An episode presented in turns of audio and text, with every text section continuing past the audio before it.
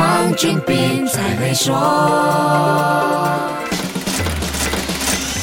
你好，我是黄俊斌。如果说掌握科技在这个时代能保障未来，让我们拥有更美好的生活，相信你会认同这样的说法。理由很简单，现在能够暴富的工作和行业几乎都跟科技，尤其是网络科技脱不了关系。就说大家羡慕不已的独角兽企业，这些 startup 凭什么在这么短的时间里就能拥有那么高的估值呢？把他们的成功方程式化繁为简的话，就是用科技的力量解决人类的痛点。于是大家都相信未来就是科技，科技就是未来。通常世界上的财富趋势。决定了行业取向，而行业取向就会影响教育方向。这也不是什么大道理，说穿了就是供应和需求的问题而已。有小孩准备上大学深造的朋友，在跟孩子讨论念什么科系的时候，数据科学、大数据、人工智能、机器学习、再生能源等等的理工学科，一定有几个会出现在讨论的话题当中。这些都是塑造人类未来的重要学科。能掌握这些知识和技能，就像在八九十年代上大学时，大家会拼尽全力要进入会计、医科、工。成法律这些毕业之后能让我们有一份令人羡慕工作的学系一样。如果孩子说想选读艺术和人文科系相关的文科学系，我相信很多家长不免会有几分担心，因为社会普遍觉得文科在经济发展，尤其是科技主导的未来社会里扮演的角色，不如刚才说的那些塑造未来世界的理工学科来的重要。科技能颠覆过往的技术和经验，让我们的未来超乎想象。但你可能也没有想到，在这个过程当中，艺术和人文知识的重要性也。被科技重新定义，而且成为了未来科技发展的重要支柱。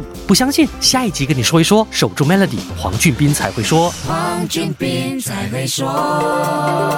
与 Maybank Premier 一起携手共创致富之道，快到 Maybank Premier Wealth.com/slash rewards 为您寻个量身打造的解决方案，需符合条规。